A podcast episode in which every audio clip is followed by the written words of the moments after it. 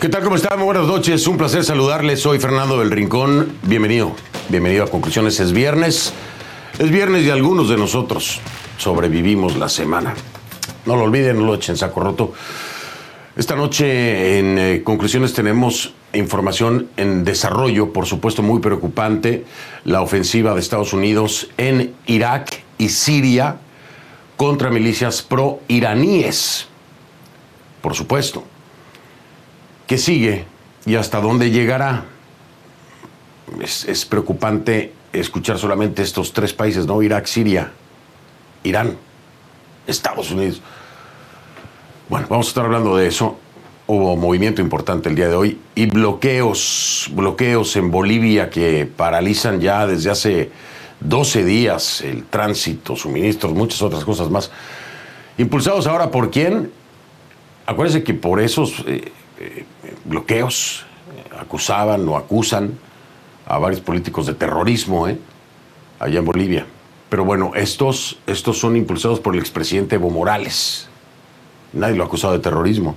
Todavía hay un enfrentamiento terrible, terrible entre Evo Morales y el presidente Luis Arce, que antes eran comparsa. Pero vamos a iniciar con los Estados Unidos.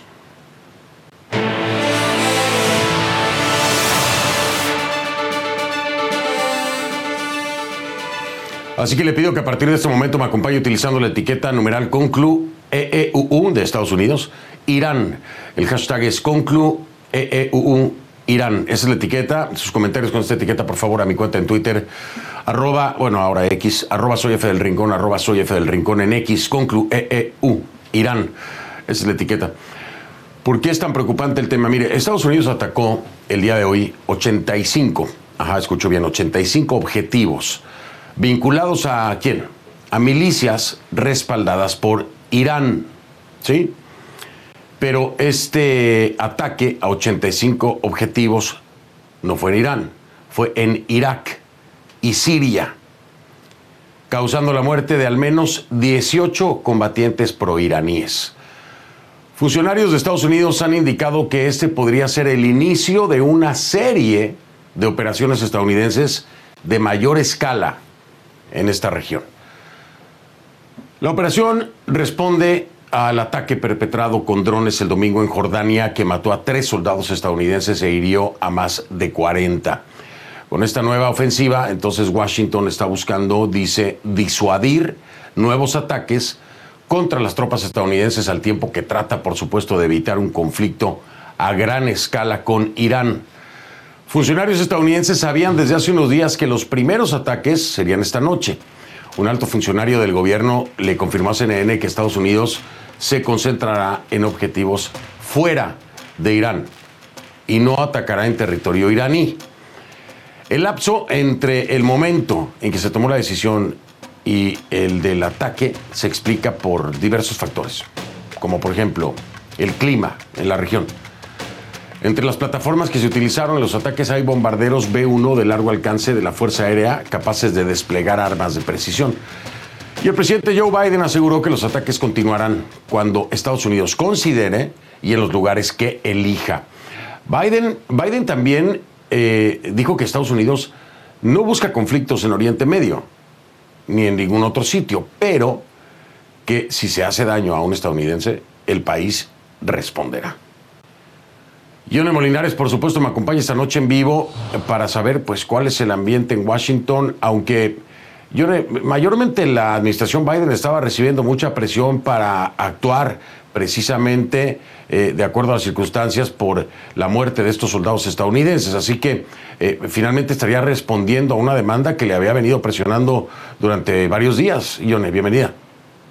Sí, en parte. Y de hecho, Fernando, también el mismo secretario de Defensa esta semana había dicho que la respuesta de Estados Unidos iba a ser multifacética, sin dar muchos detalles. Eh, esta operación comienza hoy y se da después de que llegan los eh, cuerpos de tres soldados que murieron en este eh, ataque con dron el fin de semana pasado. Y de ahí en adelante, después de 165 otros ataques desde mediados de octubre, pues finalmente Estados Unidos respondió. Respondió precisamente porque a pesar de más de 160 ataques que ha recibido eh, Estados Unidos a diferentes bases, no había tenido pues eh, bajas como la muerte de tres eh, soldados estadounidenses y por eso pues Estados Unidos en esta ocasión responde con mucha más fuerza. Hoy el presidente y los funcionarios eh, dijeron que esto era el, comienzo de una serie de ataques y de operativos como respuesta precisamente al ataque de la semana pasada. Y también funcionarios de la Casa Blanca ya indicaron que además de las condiciones climáticas habían otros factores que estaban analizando, pero que lo más importante ahora es ver cuál va a ser la evaluación, qué tan efectivo eh, y tan preciso fue realmente el ataque que se dio este viernes y que duró 30 minutos en total. Ahora, dicen también los funcionarios de la Casa Blanca que no es solamente enviar un mensaje, a eh, estos grupos que están respaldados financieramente por Irán, sino también el debilitar la capacidad militar que tienen estos grupos y eh, obviamente hacerle más complicado en esa región específicamente, pero además alcanzó di, Estados Unidos a darle esta eh, notificación formal a Irak, es decir, Irak sabía que eh, se iban a generar este tipo de ataques. Mira, hoy el presidente emitió un comunicado de que hay una parte. El domingo pasado, tres soldados estadounidenses murieron en Jordania por un dron lanzado por grupos militantes respaldados por la Guardia Revolucionaria Islámica de Irán. Hoy temprano asistí al evento de regreso de estos valientes estadounidenses a la base de la Fuerza Aérea en Dover y he hablado con cada uno de sus familias. Esta tarde, bajo mi dirección, las fuerzas militares estadounidenses atacaron objetivos en instalaciones en Irak y Siria que la Guardia Revolucionaria Islámica de Irán y las milicias afiliadas utilizan para atacar a las fuerzas estadounidenses. Nuestra respuesta comenzó hoy, continuará en los momentos y lugares de nuestra elección. En total, los blancos en Irak fueron tres instalaciones y también en Siria fueron cuatro instalaciones. Como te decía, este operativo duró 30 ah, minutos. Ahora, como es eh, protocolo, primero también los ah, ah, miembros del Congreso, especialmente el liderazgo en Cámara y Senado, demócratas y republicanos, son notificados de forma pues, eh, oficial, formal. Y eso ocurrió el día de hoy, de acuerdo con fuentes del Capitolio. Obviamente en el partido de gobierno hay un apoyo total, pero sí llama la atención la respuesta del presidente de la Cámara de Representantes, Mike Johnson, de la oposición. Además es la segunda persona en la línea de sucesión del gobierno. Pasa, de, pasa del, del legislativo al ejecutivo. Y Mike Johnson dice, entre otras cosas, que desafortunadamente la administración esperó una semana y telegrafió al mundo, incluido Irán, la naturaleza de nuestra respuesta. Y más adelante dice que el malestar público y las señales excesivas estaban socavando la capacidad de Estados Unidos de poner de manera decisiva el aluvión de ataques sufridos en los últimos meses. Fue bastante crítico, sí, pero pues eh, obviamente es parte de la oposición y ya se ven reacciones de parte de la oposición mm, diciendo que Biden ha sido muy débil a la hora de eh, responder a este ataque. Vamos a ver qué pasa en los próximos días, pero por ahora pues este es el comienzo de la respuesta y por supuesto también de las reacciones políticas. Eh, eh, Biden tiene, está en una situación muy difícil, pero obviamente el país estaba esperando también y la presión, como tú decías, era importante para ver qué respuesta daba, especialmente ante la muerte de estos tres miembros de las fuerzas militares, Fernando. Sí, claro, y además no podemos olvidar el contexto electoral, Ione. O sea, eh, eh, esto tiene un peso muy importante también rumbo a la carrera presidencial. Esto definitivamente, si no había alguna acción por parte de Biden, estarás de acuerdo conmigo que le, iba, le iban a cobrar, ¿no? Le iban a cobrar electoralmente.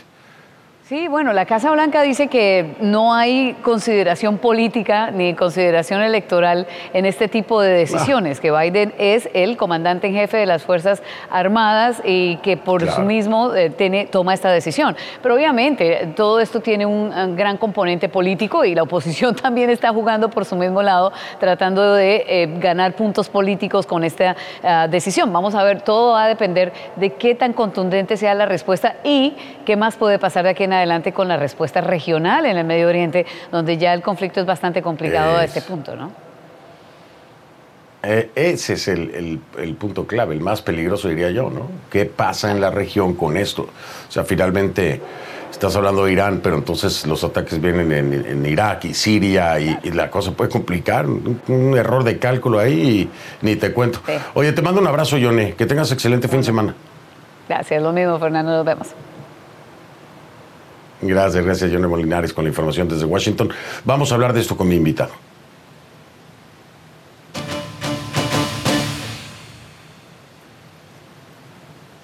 La bienvenida es para Joseph Hage, analista político, experto en temas de Medio Oriente y terrorismo. Me acompaña desde aquí, desde Miami. Joseph, bienvenido, gracias por aceptar esta invitación. Gracias por la invitación, buenas noches. Buenas noches. Eh, Joseph, bueno, algo de crítica por haber, dicen, telegrafiado, eh, pues para algunos en exceso, la operación que se iba a llevar a cabo. Eh, sin embargo, me parece que era sumamente necesario cuando estás pensando en que el bombardeo, bueno, finalmente no es el territorio iraní, pues, estás en Irak, estás eh, este, en Siria. Esto, un, leve error de cálculo puede ser catastrófico, Joseph. Y también que puede salir de las manos porque hay mucho, muchas cosas que considerar. Eh, Estados Unidos, la política de la administración es de contener el conflicto para evitar escalada a nivel regional. Pero al mismo tiempo, esta es la, la intención de la administración, pero esto no es la intención de los iraníes. Eh, dicho por el mismo jefe de la CIA, el señor eh, William Burns, hace unos días, dice que Irán está tan envalentonado que está dispuesto a sacrificar a todos sus proxies por lograr sus metas en la región, así no por palabra, pero en este contexto. Entonces vemos a un Irán envalentonado y nosotros tratamos a Irán y sabemos que la, la estabilidad en la región es en Irán. Todo lo que está pasando gira alrededor de Irán, pero nosotros no estamos tratando con Irán directamente. Hablamos con Irán por otras cosas, pero no tratamos con Irán por este aspecto en particular hay un dicho un poco, uh, uh, como se llama, popular, dice, ¿por qué tengo que hablar con todos los payasos cuando puedo hablar con el dueño del circo? En este caso, Estados Unidos tiene que hablar o amenazar o em, eh, eh, enforzar las, sus, sus, sus condiciones sobre Irán. ¿Cómo lo puede hacer? Hay muchas maneras de hacerlo, no necesariamente bombardear a, a Teherán, pero Estados Unidos está tratando con Irán todavía con pinzas. Parece que, me imagino que no le tiene miedo, dicho hoy por el, secretario de la Defensa, pero tienen, tienen el miedo de que salga el, el conflicto de, fuera de control en la región y esto afecta no solamente a Irán, sino afecta a los aliados de Estados Unidos en el Golfo Árabe, Arabia Saudita, Emiratos, Qatar, todos estos vecinos de Irán que pueden ser el primer eh, alcance de Irán en caso de represalia. Pero todo esto hay que tomarlo en cuenta cuando se hace una decisión. Ahora, la debilidad con, las, con la Por supuesto, está eh, mostrando... ¿Perdón? Sí, adelante, adelante, perdón, Joseph. Sí, la debilidad que está mostrando la, la, administración, que no queremos conflicto con Irán, no queremos atacar al territorio iraní. Todas estas no, no, no son buenos cuando uno habla con un adversario que puede uno negociar al mismo nivel.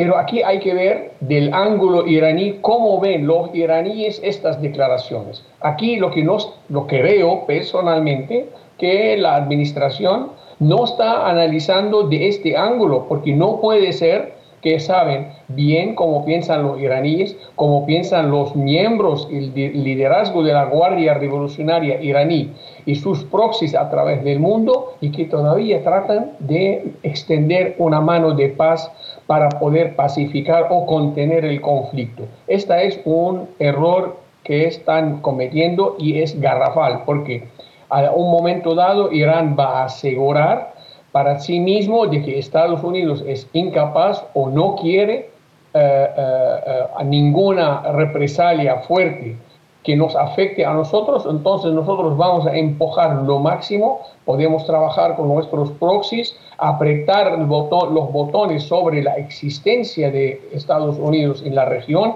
está la presencia estadounidense en Irak en juego ahora en el Parlamento iraquí, está la presencia de las pocas tropas que tenemos en Siria también en juego bajo ataques que sea de los aliados de Irán o que sea de lo que, lo que queda del Estado Islámico. Tenemos a Hezbollah que está haciendo la vida imposible a los israelíes en el sur del Líbano y el norte de Israel. Y jamás, a, cambio de, de, todo esto, jamás en vez de negociar verdaderamente una, una, una, un cese al fuego largo con condiciones aceptables, está aumentando sus demandas para un cese al fuego y el intercambio de, de rehenes en, en, en, la región.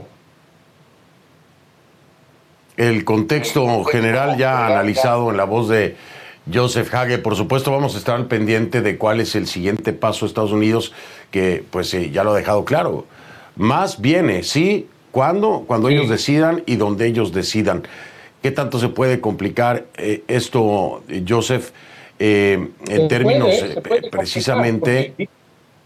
sí, sí, porque la campaña empezó hoy, no quiere decir que ya terminó, no, es el primer paso hoy, la campaña, y la señal que dio Estados Unidos con mandar los bomberos eh, B1, que desde Estados Unidos bombardear y regresar, porque estos son estratégicos número uno, después tienen objetivos específicos, son las instalaciones más que todo subterráneas que tenía que eliminar eh, el, bombardeo, que son más que todo de los drones que usan todos estos eh, proxies en esta zona.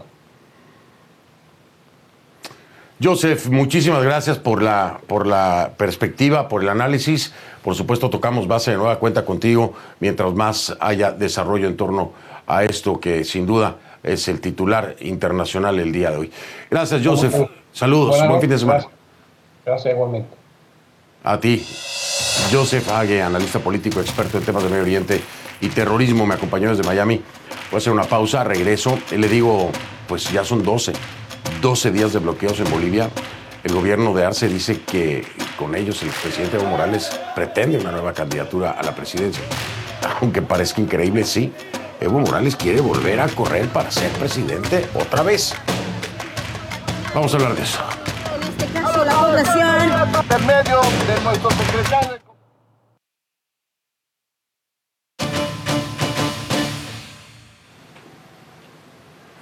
Le pido que a partir de ese momento me acompañe utilizando la etiqueta numeral conclu Evo versus Arce. El hashtag es conclu Evo versus, o sea, VS Arce, porque es un enfrentamiento entre estos dos. O sea, es un hecho lo que está pasando en el país. Sus comentarios entonces con esta etiqueta Conclu Evo versus Arce a mi cuenta en X, arroba soy F del Rincón, arroba soy F del Rincón. A ver, le pongo en la mesa el contexto. Bolivia ya lleva 12 días de bloqueos. Según los reportes oficiales, el departamento de Cochabamba está aislado, aislado, con más de una veintena de bloqueos activos. En la localidad de Caracollo, 39 policías resultaron heridos este jueves, nueve de ellos de gravedad. Ese mismo día, las autoridades contabilizaban más de mil vehículos y unos 1.100 pasajeros afectados. Por lo que algunos no dudan en asegurar que las consecuencias, por supuesto, son catastróficas. Escuchen. La industria ha ido recortándonos el acopio. Hoy día está recogiendo la mitad de la producción y a partir de mañana, si los bloqueos no se levantan, va a ser el 100% y eso sí que va a ser catastrófico. Back to back. ¡Levanta el bloqueo! Las pérdidas económicas, porque siempre las hay, ¿no? Por supuesto, ya suman, de acuerdo con las autoridades, unos 832 millones de dólares. ¿Sí? Escucho bien. 832 millones de dólares de pérdidas económicas. Los seguidores del expresidente Evo Morales impulsan esos bloqueos para reclamar la celebración de elecciones judiciales. ¿Ok? Partamos de ahí. Elecciones judiciales. ¿Por qué? Porque estas debieron haberse celebrado en 2023, pero no se hicieron. porque en la Asamblea Legislativa, que es de mayoría oficialista, no pudieron ponerse de acuerdo sobre los candidatos que deben ser sometidos al voto popular. Entonces, ¿qué pasa? Pues el Tribunal Constitucional prorrogó el mandato, es decir, extendió su mandato. Así que siguen las mismas autoridades del órgano judicial. Sin embargo, según el portavoz del gobierno, con los bloqueos, lo que Evo Morales pretende es lograr una nueva candidatura a la presidencia. Entonces, ¿qué tiene que ver el tribunal? Bueno, es que en diciembre, ese tribunal constitucional plurinacional que continúa con las mismas autoridades, suspendió la reelección indefinida en Bolivia. ¿Se acuerda que este ha sido el tema de décadas, no? Bueno, ese Tribunal Constitucional que debió haber cambiado, que no cambió, suspende la reelección indefinida en Bolivia, argumentando que no es un derecho humano. Y por tanto, pues puede restringirse. Entonces los seguidores de Morales no aceptan el fallo y hablan ahora como si fueran oposición, que al final son del más todos, ¿no? Pero aunque no lo crea, hablan de, dicen, dictadura en Bolivia.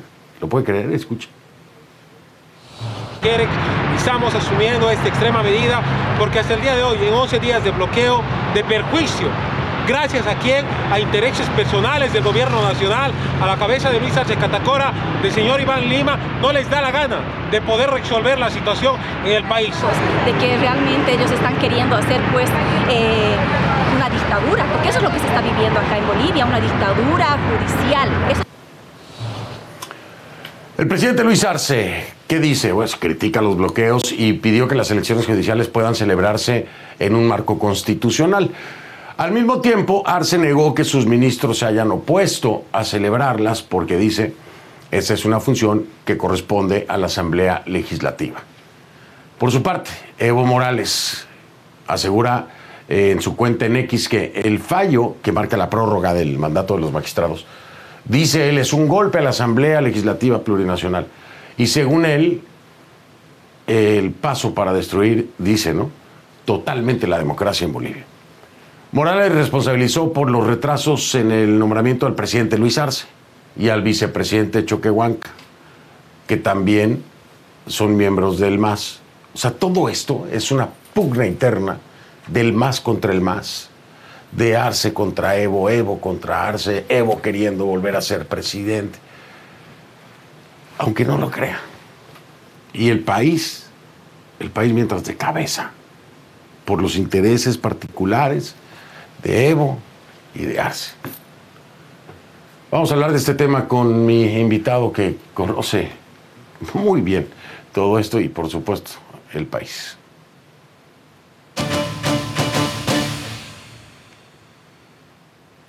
Por supuesto, es el expresidente de Bolivia, Jorge Tuto Quiroga, que me acompaña desde La Paz. ¿Cómo está, presidente? Bienvenido. Muy bien, gracias, Fernando. Un gusto, como siempre, estar en conclusiones. El gusto, el gusto es mío, verlo por aquí de nuevo siempre es un gusto. Oiga, esto es eh, completamente absurdo, expresidente Quiroga, es, es, absurdo que eh, la justicia no esté actuando como lo ha venido haciendo eh, en otras ocasiones, lo hemos visto usted y yo, por este tipo de bloqueos. Se acusó de terrorismo a, otros, a otras figuras políticas. Claro, eran de la oposición. Pero aquí no se acusa a nadie de terrorismo hay pérdidas millonarias a nivel económico, hay enfrentamientos, hay heridos, hay corte de suministros, pero lo, critica, pero lo permite, a final de cuentas, Arce, y volvemos al mismo cuento eterno de Evo Morales de querer ser presidente otra vez. Eh, ¿Qué me dice usted de todo esto? Parece una broma de mal gusto, presidente Quiroga. Ah, Fernando, mm, parecería broma si no fuera tan doloroso ver la degradación, la descomposición absoluta del movimiento al socialismo después de 18 años del poder nos ha llevado a esto. Saquearon la economía, destruyeron las instituciones y violaron la constitución. Ellos, juntos, Evo, Arce y toda la caterva que los acompaña.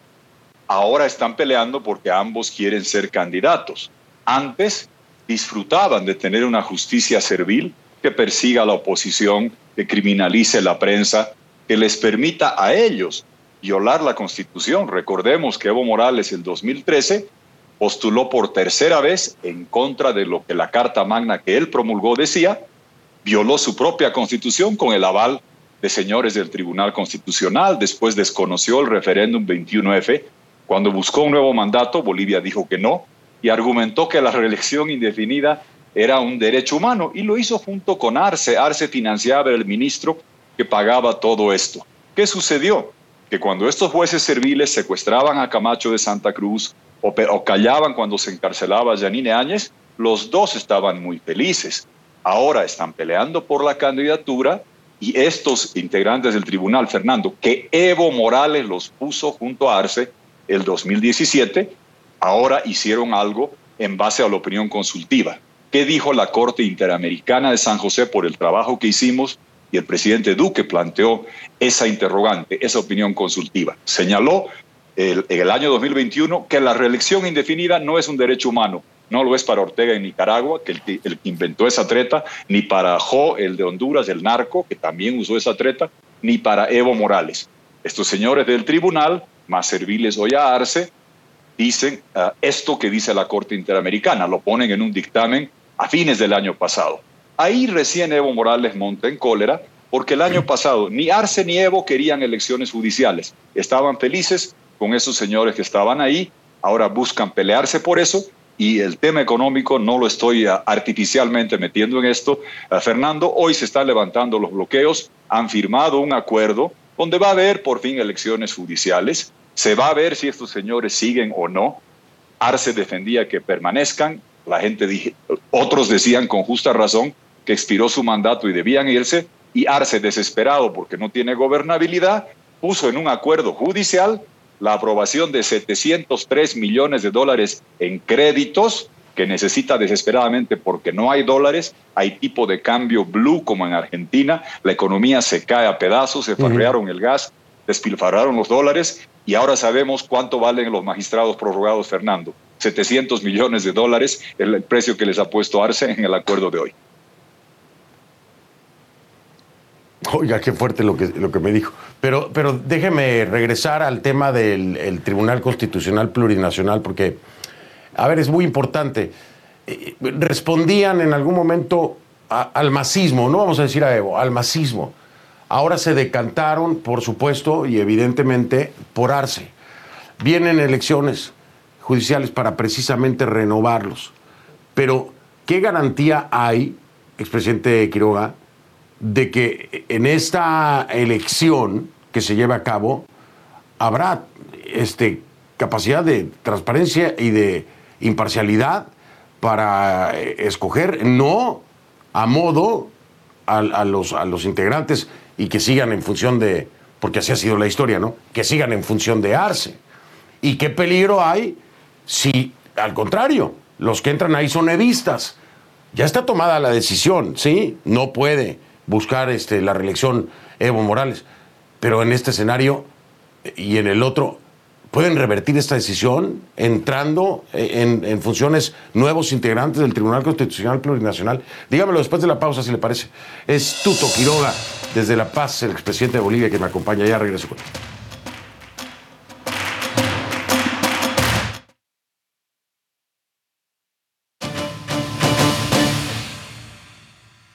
Continúo con el expresidente de Bolivia, Jorge Tuto Quiroga, que me acompaña desde La Paz y le decía yo, eh, el presidente Quiroga, a ver, está el tema de las elecciones eh, del tribunal, ¿no? Eh, pero, ¿qué garantía, vamos por partes, qué garantía hay, o, piensa usted que hay, de que realmente va a haber transparencia e independencia en la elección de este, los nuevos integrantes? O sea, a ver, aquí están funcionando y así ha sido durante mucho tiempo, usted lo ha denunciado aquí también eh, funcionando de acuerdo al presidente en turno, en su momento Evo, ahora Arce.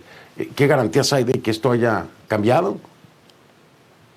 Eh, Fernando, porque es primera vez desde 2011 que el MAS no cuenta con la mayoría cualificada de dos tercios en el Congreso para escoger todos los postulantes que se someten al escrutinio popular. El 2011 y 2017 como oposición salimos a votar blanco y nulo porque te daban a escoger entre integrantes del Tribunal Supremo o del Tribunal Constitucional, los dos órganos principales, entre un azul, azul oscuro, azul clarito, eran azules, el color del movimiento al socialismo. Y por eso eran absolutamente serviles. tanto en la elección 2011, que le permitieron a Evo Morales postular por tercera y cuarta vez, como el 2017, que son los que ahora se han prorrogado. Hoy en el Congreso la correlación de fuerzas es 70 parlamentarios de oposición y 96 en la bancada del MAS, que están divididos un poco más de la mitad de Arce, un poco menos de la mitad de Evo Morales. Ese es el desafío histórico. Por primera vez se puede poner por mérito juristas competentes, convocar a servicio judicial obligatorio para tener un postulante digno, por mérito, un jurista reconocido en cada región, cada departamento o estado que le dicen en el sistema federal. Tienes que postular al, al, Tribunal Constitucional y al Tribunal Supremo de Justicia, además del agroambiental y Consejo de la Judicatura. Pero hay que buscar nueve buenos juristas para el Tribunal Constitucional, uno por departamento, nueve para el Tribunal Supremo, uno para departamento, que le hagan justicia a Camacho, que le hagan justicia a Áñez, que garanticen que la opinión consultiva se respete y el señor Morales nunca más, jamás pueda ser candidato. Ese es el gran desafío que tenemos ahora como sociedad civil, universidades, colegios de abogados, con los parlamentarios de oposición de los partidos Comunidad Ciudadana y Creemos. No será fácil, pero a diferencia del 2011 y 2017, los números en el Congreso hoy te permiten escoger gente buena que con el voto popular desmonte la guillotina judicial masista que ha durado más de 12 años. Y, ahí eh, la lógica, con toda esta explicación que nos ha dado, me dice que será muy difícil para Evo Morales que, pueda haber algún chanchullo que le puedan revertir esta decisión de alguna forma eh, que lo deja fuera de, una candidatura en 2025, porque necesariamente entre oposición y los arcistas, ¿no? Ya ahí no le van a dar el chance, aunque los evistas intenten, no le dan los números. Eh, por supuesto, aún más si hay una independencia en el tema de la elección. Ahora, Evo Morales, y usted lo sabe, no va a parar. La, fuerza de Evo Morales sigue siendo la misma, y están en la calle, son los que han organizado estos bloqueos, lo señalan a la mayoría de ellos como cocaleros. ¿Qué es lo que tiene que hacer Luis Arce? Porque eh, tampoco, eh, a ver, Luis Arce no puede, por él mismo, digo yo, ¿no? Como máxima autoridad del país, permitirse que continúen haciendo este desastre en la calle sin que haya consecuencias judiciales. Las ha habido en otras ocasiones. Pero me pregunto yo, ¿llegará a dar el paso Luis Arce para que se actúe judicialmente en contra de quienes resulten responsables, entiéndase, apuntándole a Evo Morales? Es la oportunidad de Arce también. Ah, sí, sí, despertase, Fernando, pero lamentablemente el gobierno de Arce es lo que el amigo venezolano Alan Brewer Carías decía, la caquistocracia el gobierno de los ineptos, de los inútiles, de los peores. Son muy malos, la economía se les cae a pedazo, no tienen dólares, se acabaron el gas, están vendiendo el oro, están desesperados por créditos y por eso te digo que en el acuerdo judicial metieron de contrabando que antes de defenestrar a los magistrados prorrogados de Arce, primero apruébenle la plata eh, de los créditos, están desesperados en la parte económica. De ahí a que tenga la voluntad de enfrentar a Morales es dudoso, como lo dices tú. En Santa Cruz sí persiguió sin clemencia a la gente que hizo paros e hizo manifestaciones. Pero también hay que poner en el contexto la fuerza de Morales. El señor Morales en los 90 era conocido por bloquear carreteras para proteger la coca del Chapare que se iba al narcotráfico.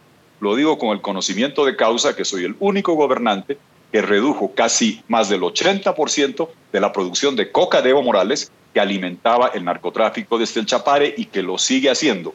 Hoy Arce a la hora nona descubre que Evo protege el narcotráfico, que es un mitómano, que es un mentiroso, que es un depravado, que es un saqueador. Repiten todo lo que yo le venía diciendo casi sin uh, uh, calcando lo que, lo que veníamos sosteniendo. Pero ahora Evo, eh, Fernando, solo bloquea oh, en Cochabamba, en la parte cocalera. No es un bloqueo de proporciones nacionales, está afincado y centrado en Chapare. Y un último dato, Fernando él no sale a bloquear. El cobarde que se fue a México sigue cobarde. No, se hace a loco, se lava las manos. Él dice, él no sale. Él manda a otros a hacer lo que él ya no se atreve a hacer porque es cobarde y lo demostró cuando se escapó a México, abandonando la presidencia y viabilizando la sucesión de Áñez y lo ha vuelto a demostrar ahora cuando manda a otros a hacer lo que él ya no tiene el valor para hacer.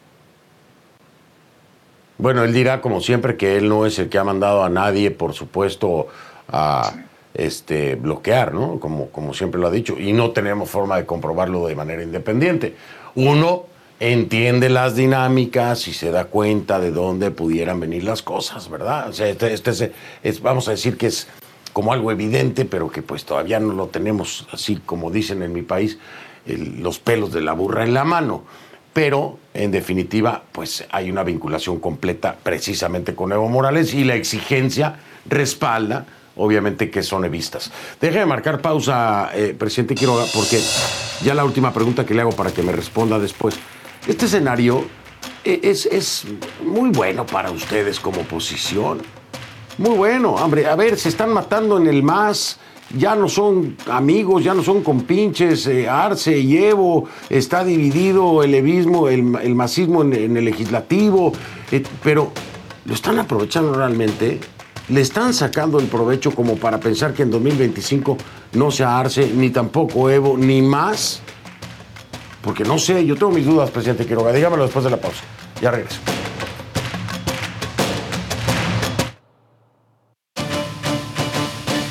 El expresidente de Bolivia, Jorge Tuto Quiroga, me acompaña desde La Paz.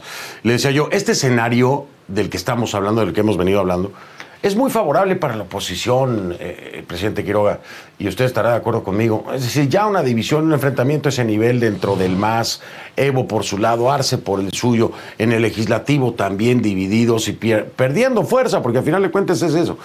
Le da una ventaja y le da un respiro a la oposición, pero mi pregunta es, ¿se está aprovechando? Porque no se percibe así, presidente Quiroga. Eh, Fernando, tienes toda la razón, es una gran oportunidad política ante un enorme desastre nacional, porque lo que viene este año y el próximo va a ser devastador para la economía boliviana. Evo y juntos saquearon la economía, acabaron con el gas natural, acabaron con los dólares del Banco Central, han vendido el oro, han destrozado las instituciones, nos han ahogado en narcotráfico, nos han llenado de deuda externa e interna, han destrozado la patria tenemos que hacer un gran proyecto al camino al bicentenario, fines 2025, de reconstrucción económica, resucitar el gas, proyectar el litio, salvar las instituciones, acabar con el narcotráfico. Es una tarea enorme. Lo hemos hecho en el pasado, varios de estos componentes. Ese es el desafío. Hay dos cosas como pasos previos. Primero, lo que hablábamos de la elección judicial. Es un ejercicio de movilización ciudadana democrática para con la fuerza del voto con los mejores juristas, 18 nombres de hombres y mujeres, dos por departamento, que entren a hacer justicia, a pegarse a la Constitución en respeto a las leyes y no a ser serviles como los últimos 12 años de la guillotina de Evo y Arce. Ese es el primer paso donde tendremos que movilizarnos para con esa fuerza del voto lograr eso. Esa es la antesala, camino a lo que señalábamos del 2025 de salvar Bolivia. Y un segundo paso, que no es menor, es que los hermanos venezolanos prevalezcan porque si con jueces tú puedes acallar la prensa, decapitar candidatos o sacarlos de cancha como en Nicaragua y Venezuela, ese mal ejemplo puede ser contagioso. Por eso debemos lograr la independencia judicial y bregar para que en Venezuela ese bravo pueblo tenga gloria y el yugo lo lance con María Corina Machado, porque eso abrirá una luz de esperanza de que se puede en Venezuela y también se podrá en Bolivia. Sí, sí es importante lo que dice, eh, entiendo lo que me dice, claro, se estaría recuperando la independencia al menos de, pues sí, bueno, no sé si total independencia legislativa, pero por lo menos del judicial ya se estaría logrando recuperando una independencia, que es sumamente importante en casos como, ya lo decía usted, Áñez, eh, Luis Fernando Camacho, eh, Pumari. etcétera, lo entiendo. Pumari también. Este, oiga, me tengo que ir, me tengo que ir. Eh, hablemos más adelante de Venezuela, porque yo sé que a usted le encanta el tema de Venezuela. Hablemos de lo de María Corina Machado la semana que entra, si le parece, ahí le echo una llamadita. ¿Sí? Con mucho gusto, Fernando. Gracias, como siempre. Un abrazo muy grande. Gracias a usted, le mando un abrazo fuerte. Es el expresidente de Bolivia, Jorge Tuto Quiroga, quien me acompañó desde La Paz. Yo voy a marcar una breve pausa y regreso en un momento.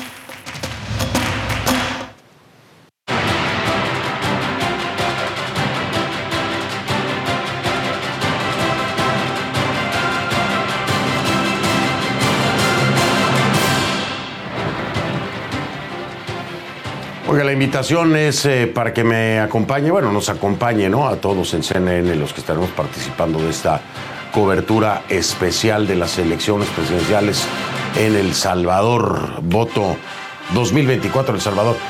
Obviamente la cobertura es durante todo el día, en el desarrollo, por supuesto, cuando abren las urnas y la gente empieza a votar, cuando se cierran.